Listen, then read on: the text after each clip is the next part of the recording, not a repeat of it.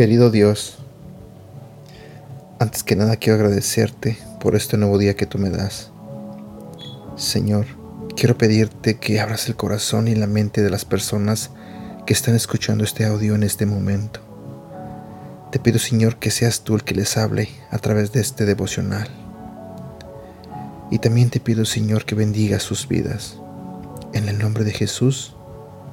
Amén. Hola, ¿cómo estás? Buenos días. Espero que te encuentres bien. Espero que estés listo para un nuevo día, para un nuevo inicio de semana. El día de hoy vamos a continuar con la tercera parte de la serie que se titula Más que religión. Ah, el tema de hoy se titula Yo soy la verdad.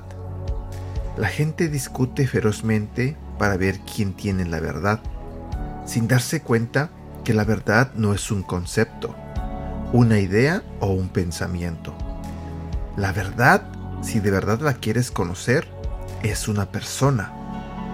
Jesús dijo, yo soy la verdad. No dice que Él conoce la verdad, sino que Él mismo es la verdad. Y cuando conozcamos la verdad, seremos realmente libres. Ninguna otra persona o religión jamás se atrevió a decir algo igual. Buda dijo estar en busca de la verdad.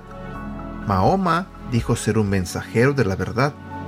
Pero Jesús no solo dijo ser la verdad, sino que lo demostró al resucitar de los muertos.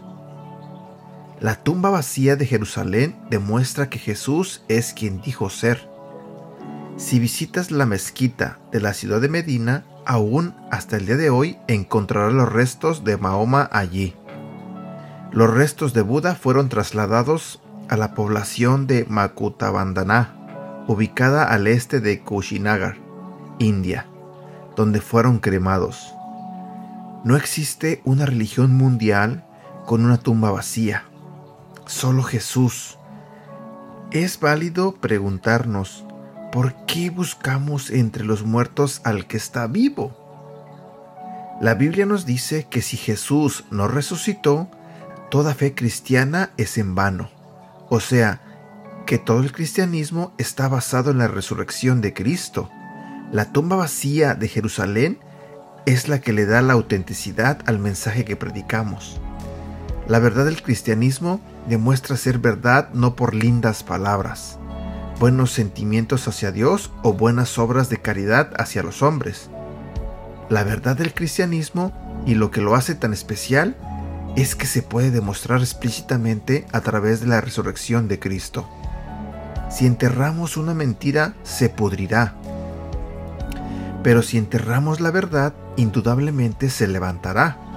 Jesús es quien dijo ser y lo demostró levantándose victorioso sobre la muerte.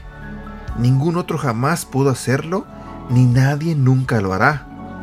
Jesús es la verdad de Dios, crucificado por nuestras transgresiones. Él pagó nuestros pecados y levantado para nuestra justificación, nos declaró justos ante Dios sin merecerlo. ¡Qué maravilloso Salvador! Recibe su amor el día de hoy. Versículo para recordar.